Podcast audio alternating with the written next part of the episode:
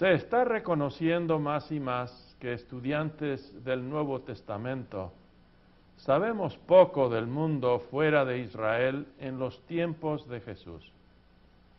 La lección de los siete diáconos, todos con nombres griegos, se presta para ampliar conocimientos del cristianismo joven en Jerusalén de judíos que hablan el griego.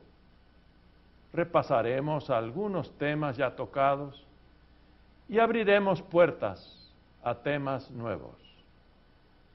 En Hechos leemos que el número de discípulos crecía diariamente. No siempre, pero a veces el crecimiento trae roces.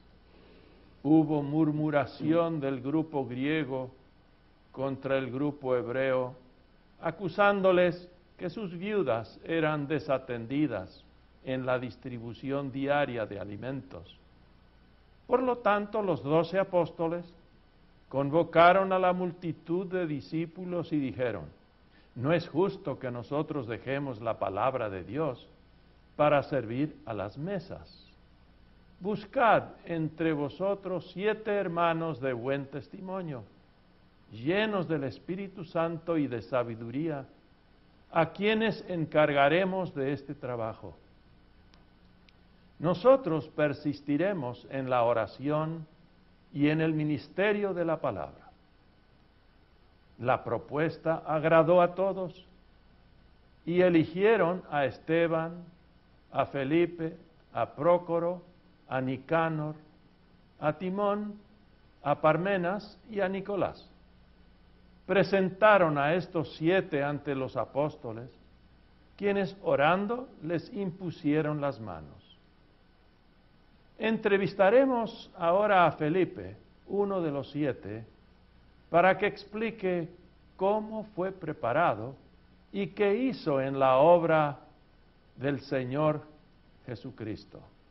Felipe, noto que los siete diáconos tienen nombres griegos. ¿Nos puedes hablar del trasfondo tuyo y de los demás? Comenzaré con una explicación del mundo grecorromano antes de hablar del trasfondo de los siete. El mundo grecorromano es un término que historiadores usan para describir a los países que rodean el mar Mediterráneo desde el tiempo de Alejandro el Magno hasta el cuarto siglo después de Cristo del Imperio Romano. Recordarán que Alejandro era el más importante conquistador del mundo en la historia de la civilización occidental Nació en Macedonia en 356 a.C. Subió al trono a los 20 años de edad, después que su padre Felipe II fue asesinado. Alejandro era un brillante estratega militar, llegando a conquistar al mundo conocido de esos tiempos, incluyendo Egipto y Persia. Cuando llegó a la India, sus soldados no querían ir más lejos, solo querían regresar a casa. En su juventud, Alejandro fue entrenado por el gran filósofo Aristóteles. Llegó a creer que la cultura griega era superior a todas las demás. Como conquistador promovió el uso del griego en todo su vasto territorio. Construyó ciudades al estilo griego, cada una con su gimnasio, teatro, baño, público. Estos sirvieron de centros administrativos y comerciales. A ese proceso cultural historiadores llaman helenismo, basado en la palabra Elas, que significa Grecia. Después de la muerte de Alejandro, a la edad de 33 años, el imperio fue dividido entre cuatro generales, aunque las fronteras cambiaron con el tiempo. Lo que no cambió fue el idioma griego con su cultura. Personas viajando de un lugar a otro a los territorios antiguos de Alejandro podían comunicarse con los habitantes locales en la lengua griega. ¿Cuántas diferentes nacionalidades hay representadas en la sinagoga en Jerusalén que hablan el griego? En nuestra sinagoga somos un grupo cosmopolita judío que proceden de diferentes continentes. Tenemos judíos helenistas de Sirene y Alejandría, norte de África, otros llegaron de Cilicia y de otras partes de Asia.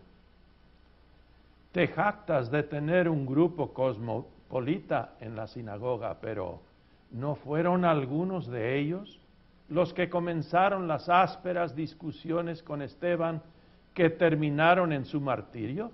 Sí, pero déjame explicar. Fueron los libertos los que acusaron a Esteban.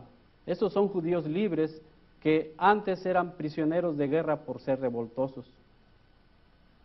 Ahora recuerdo, el historiador romano Tácito escribió que cautivos judíos, una vez librados, eran para los romanos un problema especial. Parece que en esta lección también eran un problema serio para Esteban. Fuimos nosotros que elegimos a Esteban para debatir con los libertos, pues de los siete diáconos electos, Esteban sobresalió con el don de sabiduría y del Espíritu Santo. Cuando los libertos supieron que no iban a ganar con discusiones limpias, sobornaron a unos para decir que Esteban habló blasfemias contra Moisés y contra Dios. Alborotaron al pueblo y a los ancianos y a los escribas, prendieron a Esteban y lo arrastraron al concilio ante el Cenedrín. Es increíble lo que masas envenenadas logran cometer. Trajeron más testigos falsos que decían ante el Cenedrín, este hombre no cesa de hablar palabras blasfemas contra este lugar santo y contra la ley, pues le hemos oído decir que ese Jesús de Nazaret destruirá este lugar y cambiará las costumbres que nos transmitió Moisés. Pero todos los que estábamos sentados en el concilio, al fijar los ojos en él, vimos su rostro como el rostro de un ángel. ¿Cuáles puntos sobresalientes mencionó Esteban en su defensa. Presentó un fiel recuento de la historia de salvación. Esteban comenzó con el llamado y la salida de Abraham de Mesopotamia. Siguió con José vendido en Egipto, llegando a ser primero después del faraón. Habló de Jacob y setenta familias que llegaron a Egipto. Mencionó que muchos años después Moisés fue rescatado del río por la hija del faraón, que Moisés huyó a Medián al descubrir su crimen, su llamado por un ángel para librar a Israel. La salida de los israelitas después de las diez plagas, la continua murmuraciones y caídas de Israel en rebelión contra Dios durante el camino en el desierto, el becerro de oro y cómo Dios se apartó de ellos, que los padres tuvieron al tabernáculo del testimonio en el desierto. Fue Salomón que le edificó casa. Concluyó con una de las citas del profeta Isaías, Jehová ha dicho, el cielo es mi trono y la tierra el estrado de mis pies, donde esté la casa que habréis de edificar como el lugar de mi reposo. De repente en manera muy dramática señaló con su dedo a los presentes y exclamó, duros de cerviz, incircuncisos de corazón y oídos, ustedes resisten siempre al Espíritu Santo como vuestros padres, así también vosotros. Al oír esa aranga se enfurecieron y crujieron los dientes contra él. Pero Esteban, lleno del Espíritu Santo, puesto los ojos en el cielo, vio la gloria de Dios y a Jesús que estaba a la diestra de Dios. Y mientras lo apedreaban, Esteban oraba y decía, Señor Jesús, recibe mi espíritu. Y puesto de rodillas clamó a gran voz, Señor, no les tomes en cuenta este pecado. Y así expiró. Entiendo que Saulo consentía en su muerte. ¿Hubo otra consecuencia después del martirio de Esteban? Después que enterramos a Esteban, en ese mismo día comenzó gran persecución contra la iglesia en Jerusalén, dirigida por Saulo. Entró de casa por casa, arrastraba a hombres y a mujeres y los enviaba a la cárcel. Todos, menos los apóstoles, fueron esparcidos por la tierra de Judea y de Samaria. Entiendo bien que esto significó un cambio de residencia para ti. Sí, me fui a Samaria y comencé a evangelizar a toda la gente anunciándole que Jesús es el Salvador de todo pecado. Es el quien cura a enfermos y restaura a poseídos de demonios. Doy gracias a Dios que bendijo mi ministerio con señales, haciendo salir espíritus impuros y curando paralíticos y cojos. La gente estaba muy contenta y agradecida a Dios. Pero en nuestra congregación había un miembro llamado Simón, que antes ejercía la magia, haciéndose pasar por alguien importante. La gente le prestó atención porque con sus artes mágicas había engañado a muchos por algún tiempo. Simón trató de competir conmigo, pero el Espíritu Santo se lo impidió. Creo que me contaste de otros milagreros en tiempos de Jesús. Sí, según la historia judía, había dos personas, Oni y Anina Mendoza, quienes hicieron muchos milagros y también fueron llamados hijos de Dios. Fuentes fieles indican que Oni vivió unos 100 años antes de Cristo. Fue un maestro reverenciado por sus milagros. Igual que Jesús, fue matado fuera de los muros de Jerusalén en la época de la Pascua. Onina Mendoza, hijo de Dosa, es un rabino quien ahora oficia en Galilea. He oído de su fama como un justo y poderoso obrador de milagros, quien igual que Oni puede intervenir con ayuda de Dios y hacer que llueva y tiene el poder de sanar enfermos, confronta a demonios en los poseídos y les obliga a hacer lo que les exige. Algunos dicen que oyeron una voz del cielo llamándolo Hijo de Dios, parecido a lo que ocurrió con Jesús en su bautismo. Sin embargo, hay una gran diferencia entre ellos y Jesús. Oni y Onina actúan mediante la oración y no por su propia fuerza. Lo más importante es que ninguno de los dos ha interferido en la obra de Jesús. Como Jesús una vez dijo, el que no es contra nosotros, por nosotros es. Así ocurrió con Simón. Dios halló la manera de rescatarlo de serio problema y usarlo en su reino. Cuéntanos lo que pasó con Simón. Con Simón era difícil. Durante una visita de Pedro y Juan, Simón los vio poner las manos a la gente y recibieron el Espíritu Santo. Simón se entusiasmó tanto que quería comprar ese poder de dar a otros el Espíritu Santo al imponerles él su mano. Pedro le dijo, tu dinero perezca contigo, porque has pensado que el don de Dios se obtiene con dinero. Arrepiéntete, pues de esta tu maldad y ruega a Dios si quizás te sea perdonado el pensamiento de tu corazón. Porque veo que estás en hiel de amargura y en prisión de maldad. Simón, muy afligido, pidió que rogaran al Señor por él para que no sea castigado. Simón fue perdonado y ya no causó problemas en la congregación. Recuerdo ahora que el término simonía se basa en esta experiencia de Simón.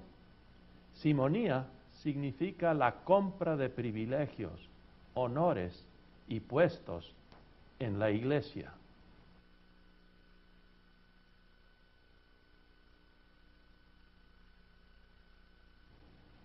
¿Qué otras experiencias tuviste en Samaria y en sus alrededores? Llegué a conocer al eunuco funcionario de Candace, reina de los etíopes, quien estaba a cargo de los tesoros. Por lo general, funcionarios de mujeres o cuidadores en la corte del rey fueron castrados, el significado general de eunuco. Si alguien pregunta, ¿fue Candace el nombre de la reina? No, Candace es el título de la dinastía en Etiopía, como faraón lo es en Egipto. Este alto funcionario había ido a Jerusalén para adorar a Dios. Me impresionó mucho que un pagano tuviera interés en las creencias de Israel. Leyendo el rollo del profeta Isaías, él estaba regresando a casa en su carroza. Un ángel del Señor me pidió contarle en el desierto, en el camino de Jerusalén a Gaza. Con ayuda del Espíritu Santo lo hallé. Al preguntarle si entendía lo que estaba leyendo, el etíope me invitó a sentarme a su lado. Qué sorpresa cuando le escuché leyendo en griego, como oveja a la muerte fue llevado y como cordero mudo delante del que lo trasquila, así no abrió su boca. En su humillación no se le hizo justicia, mas su generación, ¿quién la contará? Porque fue quitado de la tierra su vida. El eunuco me, me miró y pregunté, ¿de quién decía el profeta esto? ¿De sí mismo o de alguien otro? Eso me dio la oportunidad de compartir el mensaje del Evangelio de Jesús, el Salvador. Teniendo bastante tiempo le expliqué el camino de la salvación, inclusive del bautismo y de las bendiciones que Dios da con ese medio. Al llegar a un lugar donde había agua, el eunuco dijo, aquí hay agua, ¿qué impide que yo sea bautizado? Y le dije, si crees de todo corazón, bien puede. Él respondió, creo que Jesucristo es el Hijo de Dios. Al parar la carroza, descendimos al agua y bauticé al eunuco. Qué gozo y amistad surgió en los dos. El eunuco siguió su camino a Etíope regocijado y el Espíritu Santo me llevó a la costa, al pueblo llamado Azoto. Cuéntanos algunas experiencias de tu ministerio, tanto en Azoto hasta que llegaste a Cesarea. Azoto no siempre era el nombre de esa ciudad. En el tiempo de la conquista de Palestina por Josué, Azoto se llamó Asdod, una de cinco ciudades filisteas junto con Gaza, Escalón, Gad y Ecrón. Todas son ciudades muy antiguas, con cultura y religión diferente. Es que los filisteos originalmente eran de Grecia. En una lucha contra Israel, los filisteos lograron capturar el arca de la alianza llevándola al templo de Dagón en Asdod. Después de varios días, Dagón quedó tirado en el suelo y sin cabeza y sin extremidades. La mano de Dios también cayó sobre los asdodeos, hiriéndoles con tumores. Todo el pueblo decidió trasladar el arca del pueblo de Gad, donde tuvieron experiencias similares.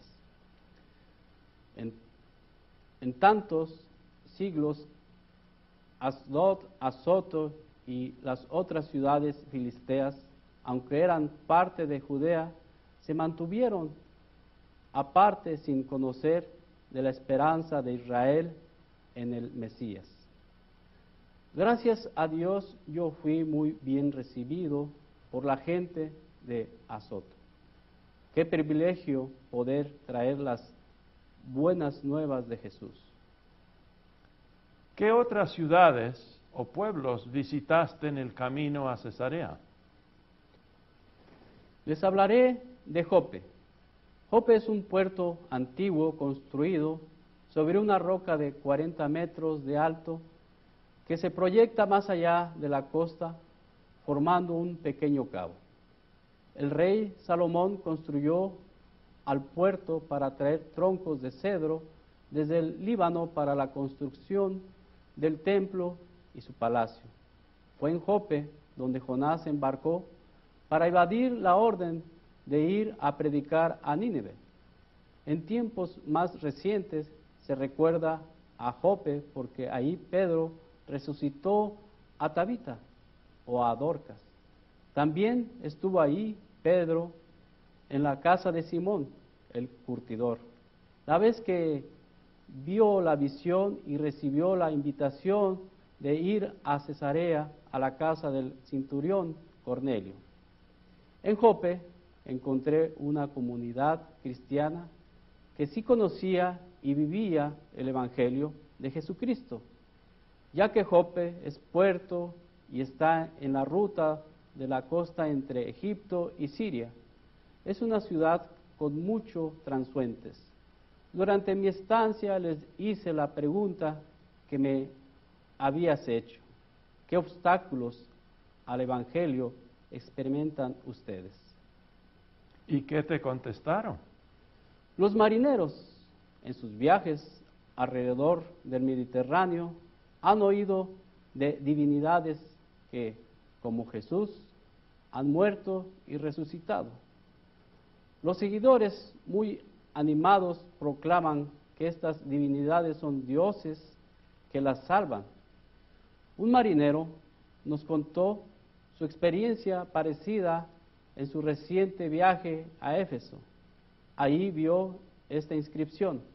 El concilio y el pueblo de los efesios y otras ciudades griegas que moran en Asia y las naciones reconocen a Gaio Julio, el hijo Gio César, como el sumo sacerdote y el gobernante absoluto, el Dios visible quien nació de los dioses Ares y Afrodita, y los salvadores comunes de la vida humana. Noten que Caio Julio César Germánico es mejor conocido en la historia con el nombre del emperador Calígula. Ahora entiendo cuando marineros con sus experiencias en otros puertos mencionan que les es difícil aceptar a Jesús como el único Salvador, verdadero Dios y verdadero hombre, quien murió y resucitó. Sin embargo, no dejo de anunciarles con vigor las verdades que el Espíritu Santo me ha dado con amor. Confieso que Jesucristo es el único mediador de Dios para que uno sea restaurado con el Padre y que viva en paz y gozo. Y el grupo en Jope fue muy paciente con los marineros. De ninguna manera se burlaron de las experiencias que compartieron, pero les advirtieron que es necesario permanecer alertas, porque el ángel de la luz aparece en diversas formas y trata de tentar a cristianos para volver a ganárselos y destruirlos.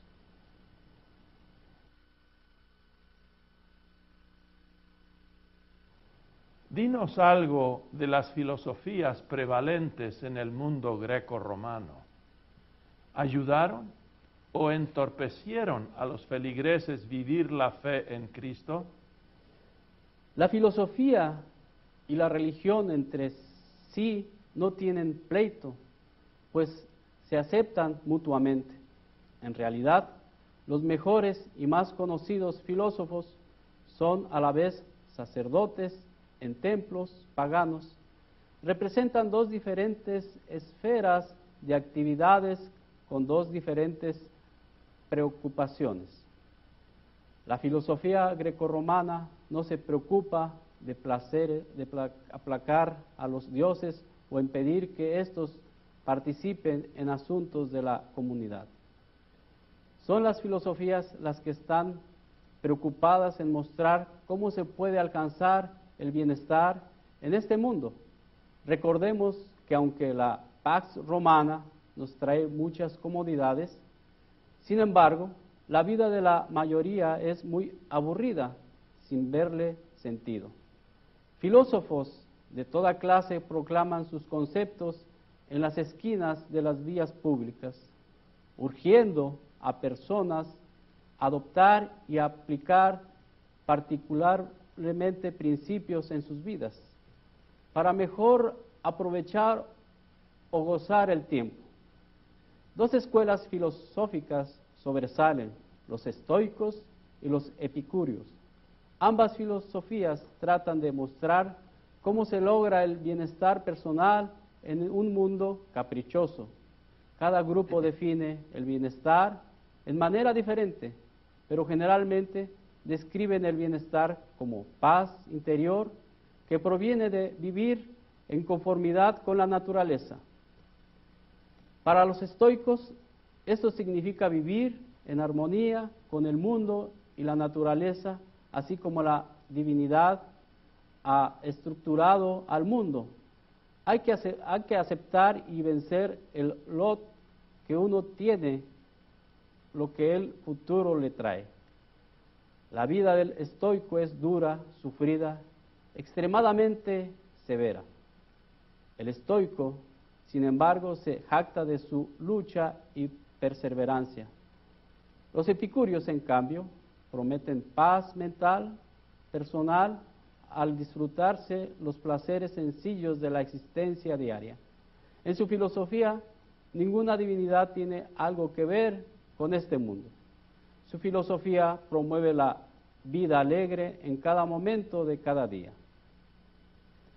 Imagínense un filósofo en la esquina proclamando, ¿por qué sufrir tanto como los estoicos? Únanse a nosotros los epicúreos, comamos, bebamos, disfrutemos, porque de todos modos mañana estamos muertos. Como ya insinuamos, los cultos romanos eran por lo general tolerantes uno de los otros. Todo lo contrario a las escuelas filosóficas. Los filósofos trabajan intensamente para convertir a personas a su punto de vista. Funcionan como un movimiento misionero. No miento, son los que más competencia tratan de hacerme. Como ves, ambas filosofías están basadas en las obras. Aseguran que mediante sus obras individuales pueden lograr su bienestar personal. Eso es todo lo contrario al Evangelio que dice que somos salvos solo por Jesucristo, quien cumplió la ley, quien pagó nuestras culpas en su muerte y resurrección. Aunque el cristiano sabe que no es salvo por sus obras, trata de hacer muchas obras, no para que Dios perdone y salve, sino como fruto por habernos hecho criatura nueva porque Dios nos ha restaurado. La persona unida a Cristo no puede sino hacer obras buenas y en abundancia, como recordarán a mi colega, el mártir Esteban. ¿Qué experiencia tienes ahora en Cesarea? Tantas, que no sé dónde comenzar. Quizás les daré algo de geografía e historia. Cesarea está a 35 kilómetros o 23 millas al sur del monte Carmelo. Cuando era una ciudad fenicia, se llamó la Torre de Estrato, construida en el cuarto siglo antes de Cristo por el rey de Sidón. En 63 antes de Cristo, Pompeyo la conquistó. Augusto César se la dio a Herodes el Grande que le cambió el nombre a Cesarea. Herodes usó a Cesarea como un puerto dejando atrás a Jope. Construyó edificios y estatuas de Roma y Augusto, típicas del helenismo. También tiene un teatro, anfiteatro, hipódromo, acueducto, vías anchas, con columnas y un impresionante templo dedicado al divino César. Cesarea es el centro oficial y capital de los romanos en Palestina. Se acuerdan que Poncio Pilato vivió allí. También Herodes Agripa, quien murió en una horrible muerte. Allí Pedro convirtió el cinturón Cornelio y sus familiares y amigos. Pablo pasó por ella en sus viajes a Tarso, también al regresar de sus viajes misioneros. Estuvo preso en Cesarea por un año, apareciendo ante Félix y Festo. Después de aparecer ante Agripa II, Pablo, bajo el, el cuidado del cinturón Julio, embarcó hacia Roma. Cesarea llegó a ser nuestra residencia donde mi esposa me regaló cuatro hijas. Qué bendición tener un hogar devoto y hospitalario. Pablo gustó quedarse con nosotros al regresar de sus viajes. Nos mencionaste que Pablo gustó. estar en tu hogar. ¿Cómo trató Pablo a tus cuatro hijas? ¿No nos dijiste que todas eran profetas y profetizaban? Gracias a Dios, Pablo y yo éramos de un mismo espíritu. Cuánto me agradó escuchar los variados mensajes que presentó en diferentes situaciones de su obra misional. Estuvo muy animado con mis experiencias con el eunuco de Etiopía y que el Evangelio de Jesús había llegado a África, como también a Asia y a Europa. Pablo se llevó muy bien con mis hijas, ya que habló con admiración de la obra de Lidia y de Filipo y de Priscila. Hablaron de profecías en las escrituras. Me pareció interesante que mencionaran a la profetisa Miriam, hermana de Aarón, a Débora, a Hulda de Noadías. Luego comentaron el pasaje en Joel donde dice, después de esto derramaré mi espíritu sobre todo ser humano y profetizarán vuestros hijos y vuestras hijas. Vuestros ancianos soñarán visiones, también sobre los siervos y las siervas derramaré mi espíritu en aquellos días. Mis hijas hicieron la observación de Joel. Mencionó que tanto hijos e hijas, ancianos y jóvenes, siervos y siervas, en futuros días iban a profetizar y ver visiones y que todos recibirían el Espíritu de Dios. Pablo quedó impresionado.